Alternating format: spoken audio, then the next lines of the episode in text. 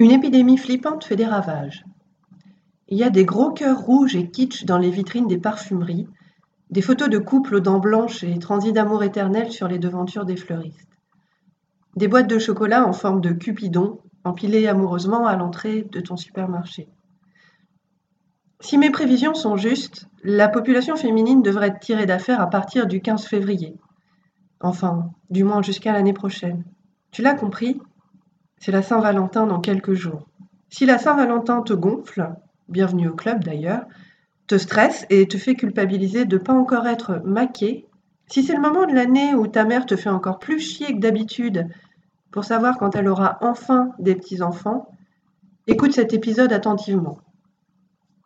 Cette semaine, j'explore avec toi pourquoi la Saint-Valentin te fait culpabiliser, comment traverser ta culpabilité et pourquoi être célibataire, ce n'est pas être seul. Crois-moi, je connais des tonnes de gens mariés qui sont terriblement seuls de leur côté. Qui a décrété que les gens mariés sont vraiment ensemble? Attrape-toi un petit thé, un café ou un verre de vin et découvre avec moi pourquoi il est temps de dire fuck à la Saint-Valentin. Tu as le pouvoir, c'est le podcast anticonformiste qui, tous les mardis, t'aide à te sentir légitime et à t'imposer avec tact dans tes relations sans culpabiliser. Je suis Sophia Andrea, je suis activiste de la conscience. Je t'apprends à assumer ton identité et à te libérer de tes conditionnements pour obéir à la seule autorité qui vaille, la tienne, et reprendre le pouvoir sur ta vie. Inscris-toi sur www.tuaslepouvoir.com et fais le plein de niac pour revendiquer le droit d'être toi. Partie 1. Quand la nana trop gentille se compare aux autres femmes. Pourquoi la Saint-Valentin nous fait baliser et culpabiliser, en fait? Dans ta tête, dans la mienne et dans celle de 97% des femmes élevées dans nos contrées occidentales, à grands coups de contes de fées et de princes charmants qui doivent venir les sauver, la Saint-Valentin, c'est l'occasion de se comparer aux autres femmes. C'est aussi l'occasion de culpabiliser parce que la petite voix à l'intérieur de toi, celle que j'appelle amoureusement ta connasse intérieure, t'assène des petites phrases assassines du style À mon âge, je devrais avoir quelqu'un. Pourquoi est-ce qu'elle, elle a quelqu'un et moi pas? Elle est moche et elle est con, je comprends pas là. Quand elle avait mon âge, ma sœur, elle avait déjà ses deux gosses et elle était en train de faire construire sa baraque. Mais merde, pourquoi est-ce que je suis toujours célibataire?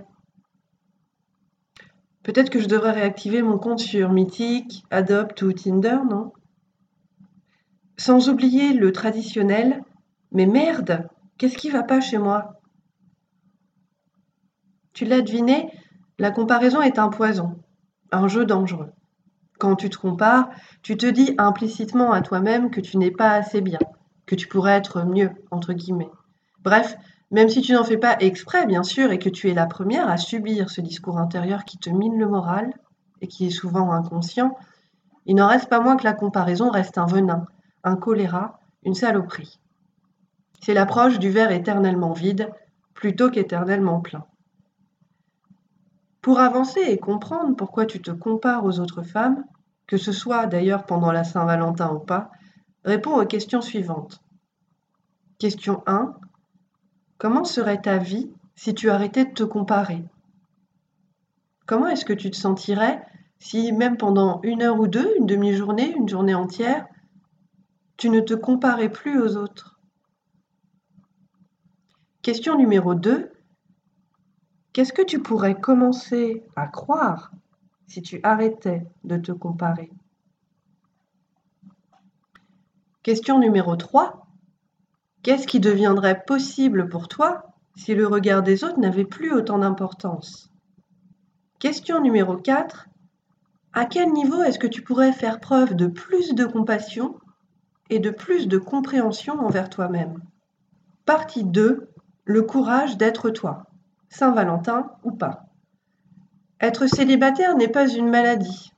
Et être avec quelqu'un, entre guillemets, n'est pas non plus systématiquement une bénédiction surtout quand on souffre dans la relation, qu'on a peur de la quitter et qu'on se demande tous les jours pourquoi on reste et ce qu'on fout là. La question centrale n'est pas de savoir ce qui est bien ou ce qui est mal. La question n'est pas de comparer deux choses complètement distinctes, le couple et le célibat. Ce qui compte, c'est la question du choix.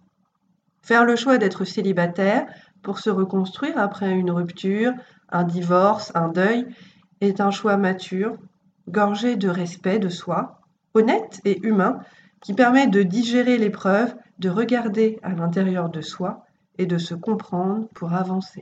Ce qui compte, c'est la question du choix.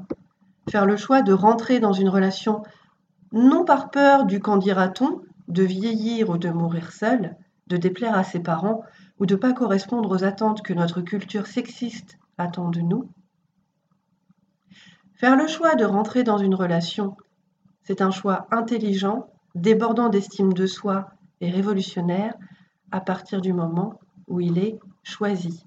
Je dis fuck la Saint-Valentin parce que c'est une fête sexiste pour les hommes qui se croient obligés de nous offrir des fleurs ce jour-là en particulier et pour les femmes qui se sentent tristes si ce jour-là leur mec ou leur nana décide de ne pas obéir aux dictates de l'amour lyophilisé, édulcoré et marketingisé, comme je l'appelle.